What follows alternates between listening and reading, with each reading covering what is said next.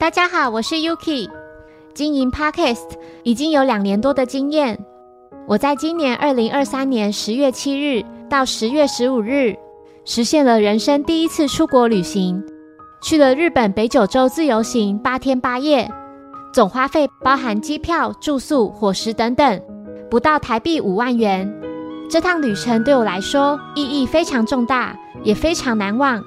等了这么多年，终于实践。而这个等待包含许多酸楚，像是经济上的压力、工作上的不便，以及健康上的考量等等。好在这些年累积了不少国内行程安排的经验，也好在自己会日文，可以直接进行简单的沟通。期间只有一天下雨，一天多云，其他都是晴天。我真的满怀感激，整个旅程可说是非常顺利。去了近六十个地方，大概有一半的点都是一般旅客很少会去的。我喜欢深度旅行，喜欢体验在地化的感觉。虽然只有短短八天，但非常充实，带回了满满的心得与感触，让我决定开始分享我的旅行，并将我的节目取为“心流旅行”。那什么是心流呢？根据维基百科所述。这是人类的一种完全沉浸或是专注。当处于心流状态时，可能会出现以下四种特征：第一，做事非常顺手，不需要多加思考；第二，不会在意时间流逝，直到回到正常的状态后，才会察觉到已经过了多长的时间；第三，不会感到饥饿或是其他外在的刺激；第四。感受到愉悦、满足等等正向情绪。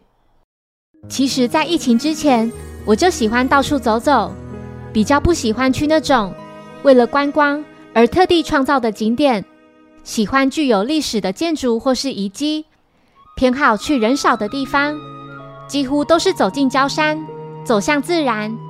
疫情之后，更是走火入魔，基本上是每个假日都会出游，除非遇上台风。或是极端气候才会留在室内，也算是去了很多的地方。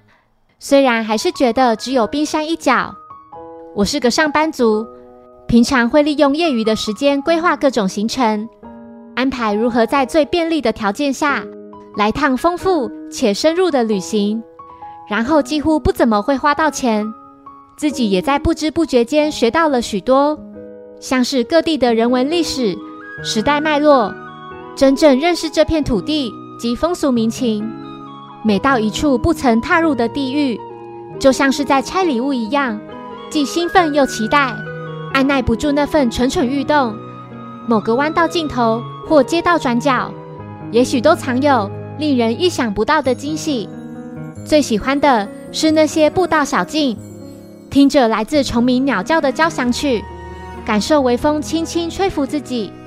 享受兼具健康与亲近自然的疗愈之旅。